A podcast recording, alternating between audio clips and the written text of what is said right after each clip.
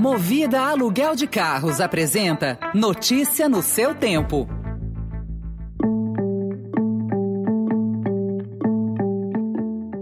Oi, bem-vindo, bem-vinda.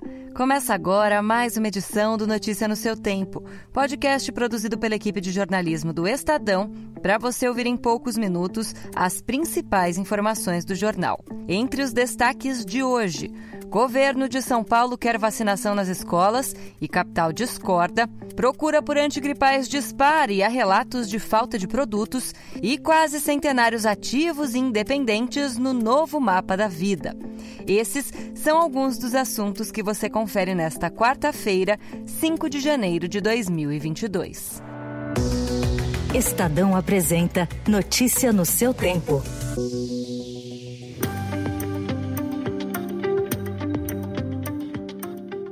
O secretário de Educação do Estado de São Paulo, Rocieli Soares, quer vacinar as crianças de 5 a 11 anos contra a Covid-19 dentro das escolas públicas, em parceria com os municípios, mediante autorização dos pais. Em entrevista ontem à Rádio Eldorado, o secretário falou sobre o esforço em prol da imunização. É, chegando a vacina, Heisen, a primeira semana de aula vai ser de acolhimento e as duas primeiras semanas de aula de organização de apoio à vacinação, de trabalho e de conscientização. Nós estamos, é, é, nós reorganizamos o nosso início do calendário letivo para que os primeiros dias sejam de trabalho da escola, é, trabalhando com os próprios alunos a importância da vacinação e trabalhando é, com as famílias, né? A decisão final cabe às secretarias municipais de saúde responsáveis pelo esquema de vacinação. O secretário de Saúde da capital, Edson Aparecido, disse ao Estadão que neste momento não é viável esse tipo de vacinação com o deslocamento das equipes de saúde. Nos Estados Unidos, com a explosão de casos diários de Covid-19, as escolas recuaram no retorno presencial e o ano letivo deve começar com aulas remotas em vários estados. Em alguns casos, quem for para a escola terá de apresentar comprovante de vacinação ou teste negativo. Pelo menos 450 mil estudantes devem ser afetados pela medida. De volta ao Brasil, a vacinação de crianças contra a Covid-19 ainda foi tema de uma audiência pública que durou cerca de quatro horas e meia. O Ministério da Saúde ouviu ontem representantes de entidades científicas e defensores da vacina pediátrica, além de médicos contrários que já espalharam informações falsas sobre a doença.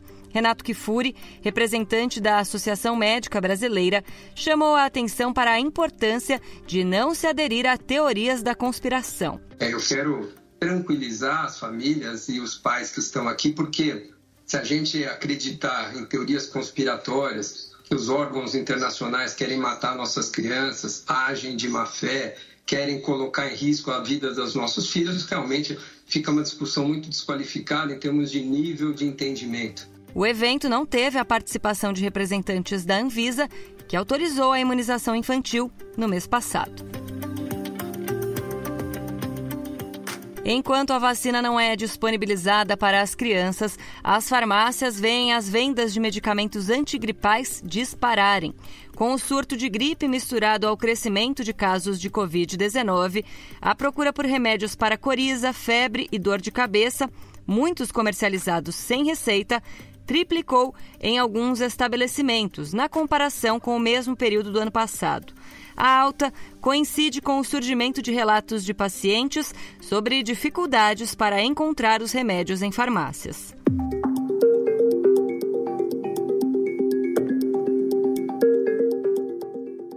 Eu acabei de ter nesse momento uma reunião com o pessoal dos blocos de rua, né? E a gente comunicou a eles que o carnaval de rua nos moldes e eram feitos até 2019, até 2020, perdão, Uh, já não aconteceram em 2021, não acontecerão em 2022. Essa foi a decisão do prefeito Eduardo Paes, comunicada ontem em live pela internet.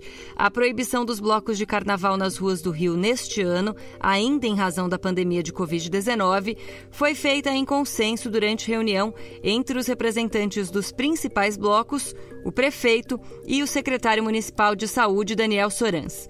O desfile na Sapucaí está mantido. Continuamos falando sobre saúde pública, mas agora sobre quase centenários ativos e independentes. Essa realidade logo deixará de ser surpresa, já que metade das crianças que hoje têm 5 anos poderá chegar aos 100 anos nos Estados Unidos e em outros países desenvolvidos. E essa tem chance de se tornar a norma para recém-nascidos em 2050, segundo um relatório lançado recentemente pelo Centro de Longevidade na Universidade de Stanford. Em três décadas, quase 30% da população brasileira será idosa, segundo o IBGE. Política.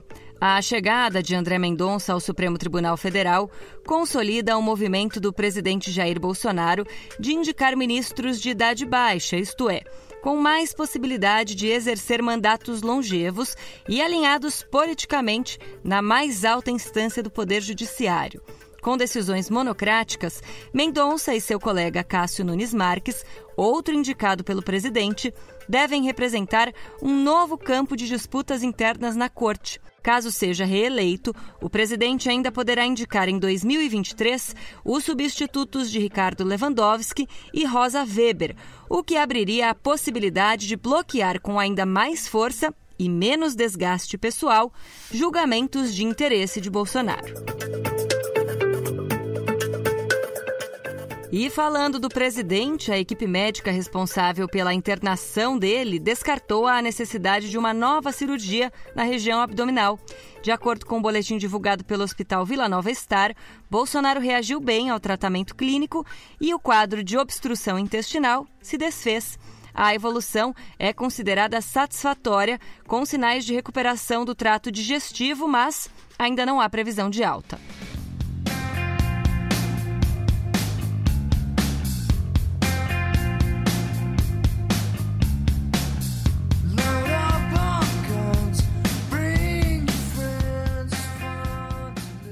Encerrar mais um capítulo de uma disputa judicial no mundo da música. Um juiz da Califórnia, nos Estados Unidos, rejeitou a ação movida por Spencer Elden, que, quando bebê, apareceu na famosa capa do álbum Nevermind de 1991 do Nirvana, por um suposto caso de pornografia infantil. O juiz concluiu que Elden não apresentou sua resposta ao pedido dos ex-membros e herdeiros do Nirvana dentro do prazo estabelecido para o caso ser arquivado. O juiz deu até dia 13 de janeiro para a defesa de Spencer recorrer. Se nos próximos 10 dias Elden não ajuizar nova ação, o processo será definitivamente concluído e o autor não poderá recorrer novamente.